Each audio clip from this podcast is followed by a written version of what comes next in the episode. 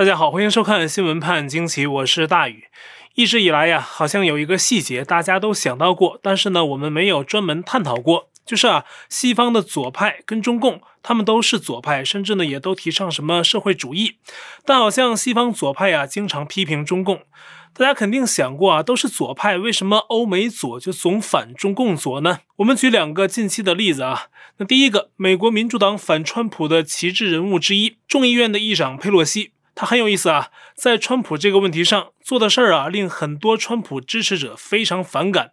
特别是在二零二零年美国大选之后，在华人的川普支持者中啊，名声也是臭不可闻。但同时呢，他又对中国的人权非常热衷，不管他是不是装出来的，还是演戏啊，反正呢，公开场合他一直是这个表现。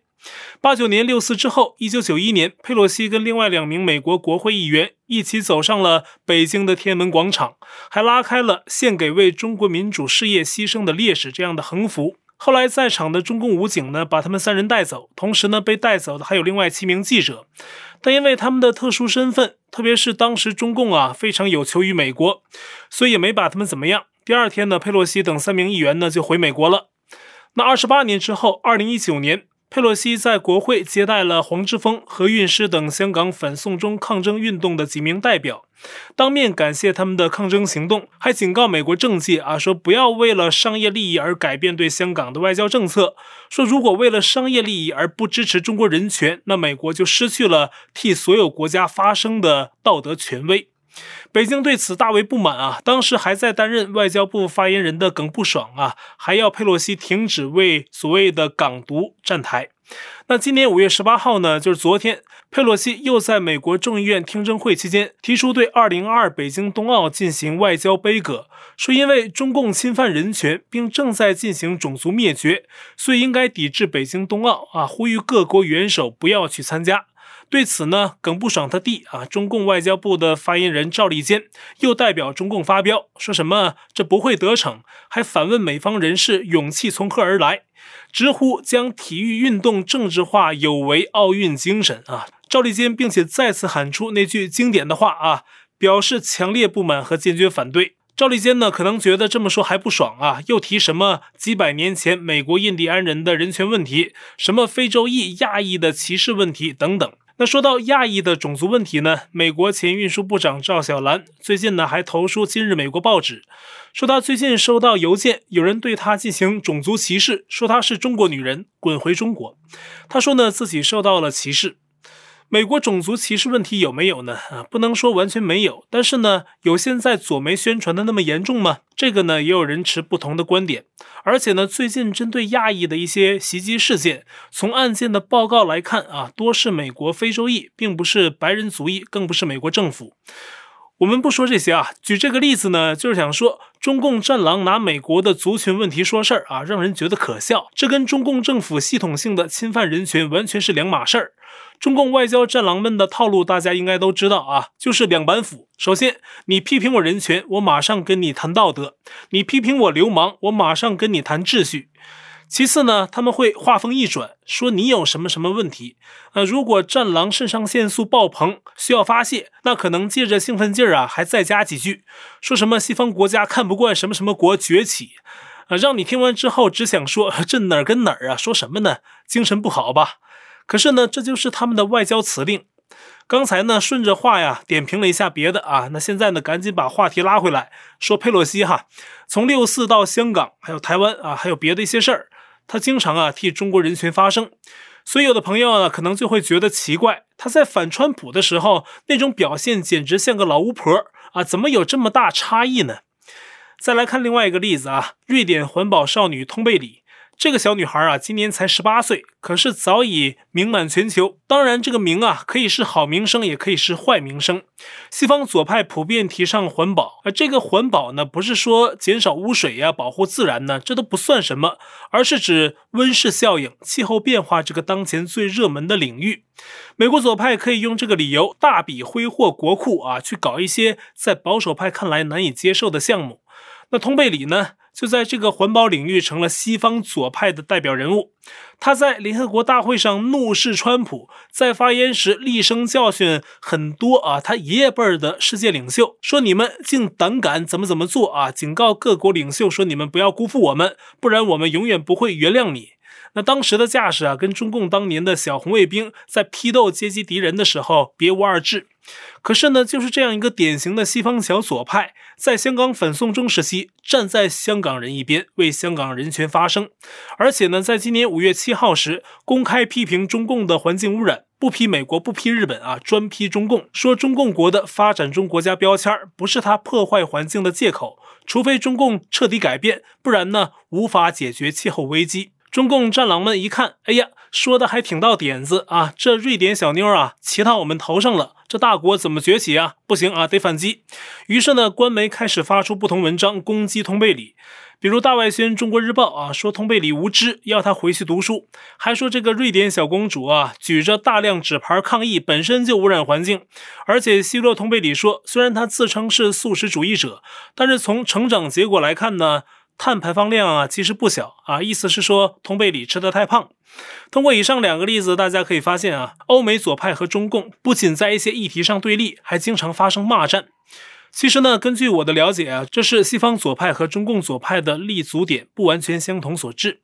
我们去年节目有一期啊，跟大家谈过，西方一些左派的理想是所谓的民主社会主义，他们在民主国家长大，接受的是言论自由、信仰自由、保护人权啊、民主啊这些理念的教育。但是呢，我们从人性的角度去理解啊。你说有些事儿吧，看上去啊，出发点好像是同情弱者啊、接济穷人呐、帮助有困难的群体啊、造福人类啊，是不是？但是呢，一旦这个人从意识上变成左派，用现代左派的意识代替人性去思考，这些看似人性的东西啊，就变了味儿了。什么是左派呀？无论东方西方哈，就是或多或少的接受了马克思、共产党这魔鬼理论的人。那西方左派的表现就是啊，同情弱者变成弱者打人，怎么打都行啊，强者反抗一点就是不公平。最近巴勒斯坦的哈马斯组织疯狂朝以色列扔火箭弹，也不管会死多少人啊，没人骂，以色列军力强啊，哎，以色列一反击，全世界抗议声音很大。那接济穷人吧，也不管你国库是不是紧张啊，反正就是使劲花钱，花完了再说。你不花，会说你没有同情心。那帮助有困难的群体呢，变成了非法移民可以随便的进入边境，谁来都得接待啊，谁来都得接济啊，给的福利呢比本国人民都好啊，等等吧，就这些表现啊，都搞得非常非常极端。所以我看有的网友啊，给西方左派起了个名字啊，概括他们的表现也有点难听，叫圣母婊。啊，意思我就不解释了啊，就说呀，这西方左派是这种表现。那再继续延伸去看呢，就像我们刚才提到的，西方的左派人士很多是在西方民主人权的环境下长大的，他们希望建成那种民主社会主义，不想有中共暴力革命的那套东西，所以他们看到中共那种杀人啊、撒谎啊、无视法治啊这些东西，他们也受不了，毁了他们的三观，所以他们对中共的这些做法呀，也是极力反对。但我也不敢说所有啊，有的西方左派呢，可能跟中共勾连的比较深，也可能呢护着中共，因为本质上一样的啊，同源都是马列共产党啊，主要区别就是西方左派不想要暴力革命，中共什么都来，包括暴力、谎言啊，什么都有。那我们再延伸谈一下哈，那西方左派的民主社会主义就值得提倡吗？我几年前呢就看到有不少人议论呢，说马克思啊，共产党的这套理论是魔鬼操控的。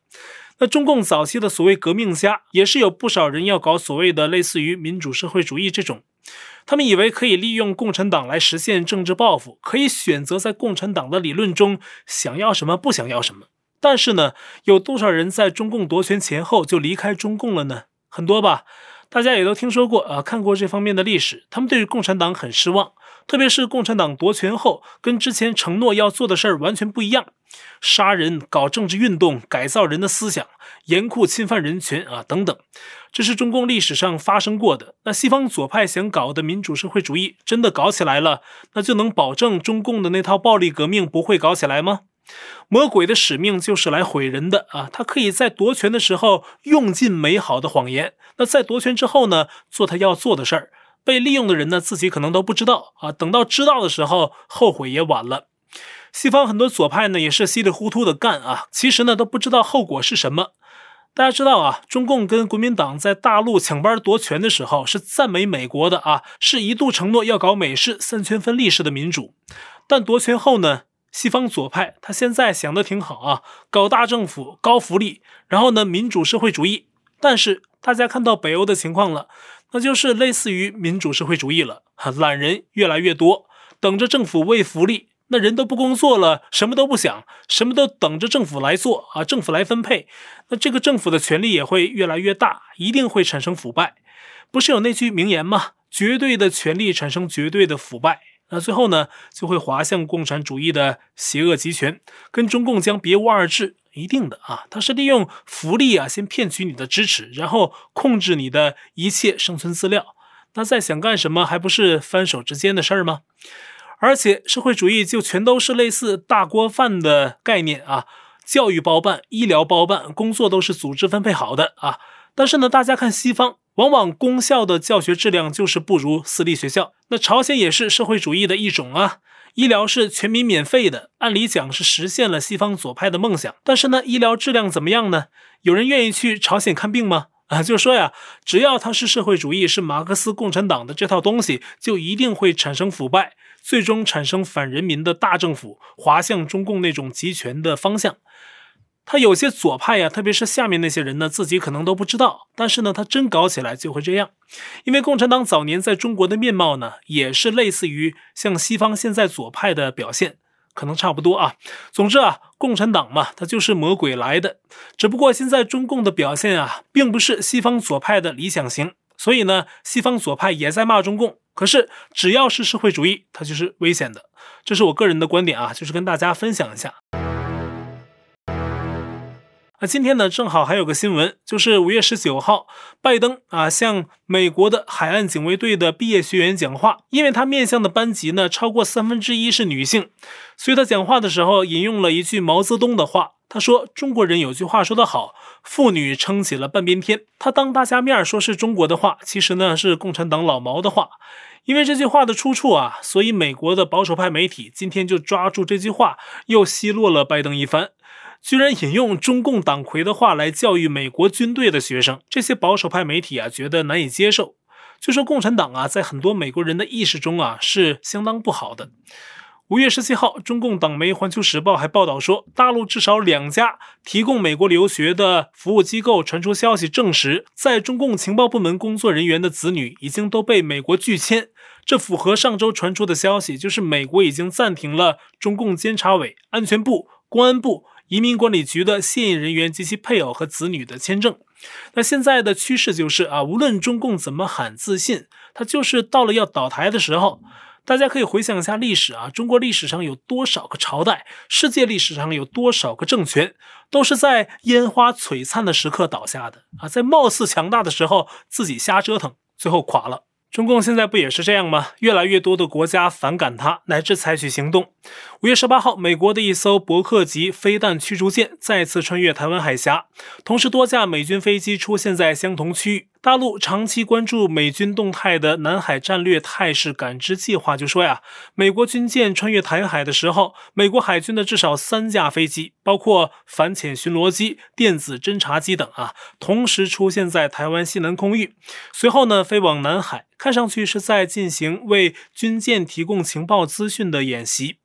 那么，共军也观察到了，其东部战区的发言人呢回应说，美军是传递所谓的错误信号，并且再喊出我们熟悉的那四个字，坚决反对。反正他也不会别的啊。我看有一位推特网友啊很有意思啊，说近日啊看新闻，美国军舰一度进入了南海岛礁十二海里的区域。然后呢，中共只能嘴炮，不敢采取什么别的行动。为什么呢？因为美军离中方的岛屿太近了，不符合虽远必诛的国情。这是美国的行动哈。那么本周四啊，欧洲议会呢很可能还要投票，将对是否叫停中欧投资协定进行表决。现在欧洲国家像法国、德国啊，也对中共更加警惕，所以对即将进行的投票啊，中共也会很紧张。一旦叫停，中共领导人之前的那些针对欧洲贸易的算计啊，就白忙活了。这份协定之前可是谈了七年。欧洲认为呢，除非中共撤销对欧盟人员或机构的所谓制裁，否则呢就要叫停协定。而最近啊，正在跟巴勒斯坦哈马斯组织冲突的以色列啊，近日也表达了对中共的不满。五月十八号，中共海外央视 CGTN 在官推上分享了一部短片，探讨美国如何充当以色列的后盾。那主持人郑俊峰在短片中说，美国支持以色列是因为有钱有势的犹太裔美国人很多，对政策影响很大啊，而且美国富豪榜上的前四十名犹太裔占十八个。说因此啊，美国支持以色列，还有其他一些什么利益原因啊，就这么公开的说出来。结果呢，以色列政府那边呢，马上有反应啊！不管怎么说啊，以色列政府自己对犹太人控制美国啊、控制世界啊这些说法很敏感。作为中共的一个官方机构啊，按理应该是知道这些禁忌的。结果呢，就这么往外播，那么以色列政府就抗议啊，说这是中共公然在反犹太人，是反犹主义，散播犹太人控制世界的阴谋论。战狼呢，把以色列也给得罪了。啊，反正现在中共战狼啊做什么，好像都在配合习近平加速加速世界对他的反感啊！只要不做事儿，一做事儿就招人烦。之前呢，不是还有 PS 澳洲军人的假照片事件啊，修改日本名画事件，嘲讽印度疫情的事件吗？把那三个国家呢也都得罪了啊！接下来呢，咱们看这个名单呢，一定还会加长。以色列呢，现在是个舆论热点，因为它跟哈马斯的对攻还在继续。在这个过程中，以色列的铁穹防空系统着实火了一把。现在有消息说啊，印度想买，阿塞拜疆还想买啊，罗马尼亚也想买它的铁穹系统。而且美国媒体呢还特意专栏报道铁穹系统，说以色列的铁穹系统啊很智能，它的飞弹呢能够利用自身的 AI 识别功能，判断相应火箭弹或者其他飞弹是不是会打中敏感区域。如果是呢，就拦截；如果不是，就不拦截。那拦截率也很高。铁穹的拦截飞弹发射之后呢，还会选择是直接击毁目标，或者是当空爆炸，用冲击波将原本的敌军弹珠啊推离轨道啊，很先进。所以啊，现在澳洲有一名退役少将叫吉姆·莫兰，在十六号的时候呼吁澳洲也应该有类似于以色列的铁穹防空系统。台湾目前呢，也有人呼吁啊，应该购置铁穹防空系统。甚至之前美国也想要购买，只是呢，以色列不给美国开放这个铁穹系统的原始城市，所以呢，最后才没买，并不是它功能问题。所以说呀，包括美国在内的很多国家都对以色列的铁穹防空系统有意向。那目前的巴以冲突呢，更是给这套系统打了一个全球性的免费广告啊，当然了，代价也是很大。但就像我们节目一开始提到的，因为以色列军力强大，现在他反击哈马斯组织火力也很猛啊，这招致世界很多哈马斯支持者还有左派的抗议，认为以色列呢在欺负巴勒斯坦啊，在欺负哈马斯。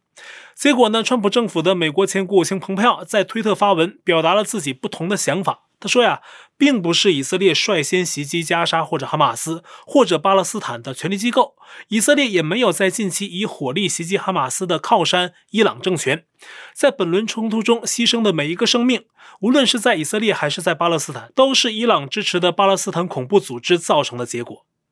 在西方啊，蓬佩奥发这个声明是要很大勇气的，很可能是要面临左派口诛笔伐。那么在周三啊。以色列总理内塔尼亚胡也拒绝了拜登的停火要求，说要继续对巴勒斯坦的恐怖组织进行袭击。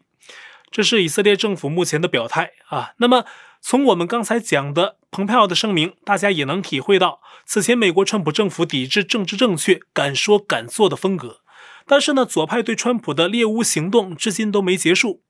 五月十八号，纽约州总检察长詹乐霞给川普的家族企业川普集团发了一个通知，说纽约州针对川普集团的调查将不只限于民事，也正在展开刑事调查，会与曼哈顿的地方检察官万斯一起进行。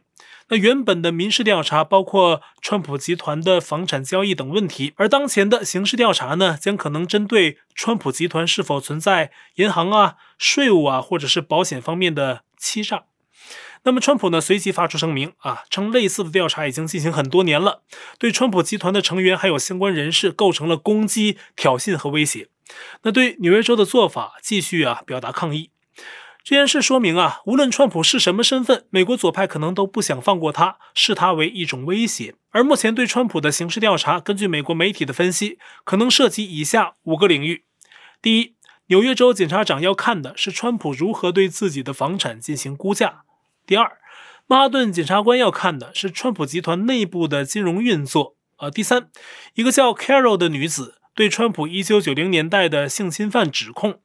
第四是另一名女子针对川普在两千年代的性侵指控。第五是川普的侄女玛丽川普提出的，说川普和他的姐姐哥哥啊，如何阻止他得到川普父亲留下的财产分成。哼，总之啊，现在什么十年谷子八年糠都往外翻，就是反川普。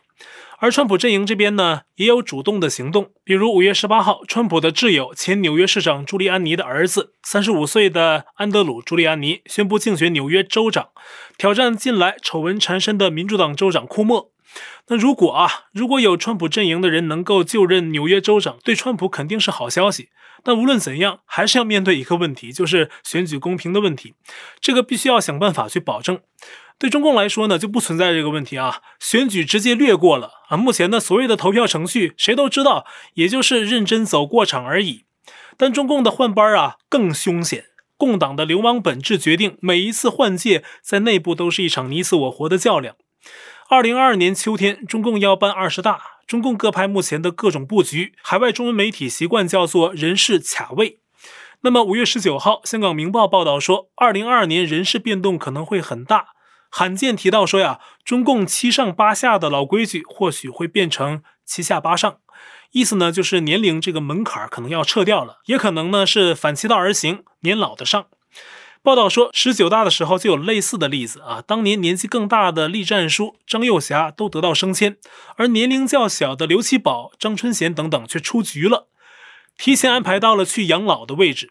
那么，对于最近谈论较多的刘鹤啊，这篇报道认为，可能二十大时到了年龄的他也不一定退休。类似的还有韩正，而最近中共权斗激烈，各种往外放料的消息越来越多。包括英国《金融时报》也针对刘鹤爆料，还涉及了刘鹤的儿子刘天然。报道说，刘天然呢，虽然按照中共规定辞去了自家公司天一紫藤的主席，但其实背后啊仍在进行秘密交易，还涉及最近处于官方所谓反垄断调查争议中的腾讯、京东等企业。过去五年，天一紫藤资产规模超过了一百亿人民币。报道呢，并且进一步披露，中共太子党一直想办低调，但是从未真正离开过金融市场。刘贺最近啊是三番五次被有针对性的放料，可能并不是习真的想弃用刘贺了，也可能是习的政敌啊借刘贺在打击习近平的势力。随着二十大的临近，接下去中共内部的放料会越来越多啊。今年现在刚入夏，中国的气象啊就很异常，就好像是在配合中共内部的政治闹剧一样啊。除了近日在武汉、苏州还有贵州省发生的恐怖大风。五月十六号，广东韶关南雄遭遇到了大暴雨的袭击，在当地造成了五十年一遇的洪水，很多农田被泡，民房被淹，上千村民被迫转移到其他地方，景象跟去年长江流域的大洪水很接近。而在五月十八号，云南的大理又在二十六小时内发生连续的十次地震，最高四点四级，最低二点二级。前一天啊，深圳的赛格大厦也突然自我摇晃。但是呢，排除是地震，也不是大风。官方说可能是气温啊、风向啊、地铁啊，经过多种因素综合造成的偶然现象。可是呢，这种说法难以服众。有人翻出了一篇二十年前的硕士论文，谈到了赛格大厦的建筑质量问题，说这个大厦啊，为了赶政府要求的所谓深圳速度，没等设计图做好就施工了。大楼封顶之后还有问题没解决，有些问题呢是大厦盖好之后才去想要解决的，而且呢，人们很担心啊，这种混凝土浇筑的大厦在较短时间内赶工完成，也可能造成质量隐患。所以啊，民间的讨论目前多是认为大楼质量问题造成的摇晃，但是呢，官媒可不敢随便这么说。所以啊，在中国大陆遇到问题，大家得自己找真相。好，我在 Telegram 上面的观众讨论群是 t.me 斜线 xwpjq 下划线 us，节目信箱是 xwpjq@gmail.com，会员部分我们全部转到了网站 u lucky 上，链接我已经在留言区置顶，也欢迎您订阅本频道，并点击小铃铛获得节目发布通知。那今天节目就到这里，感谢您的收看，我们下期再会。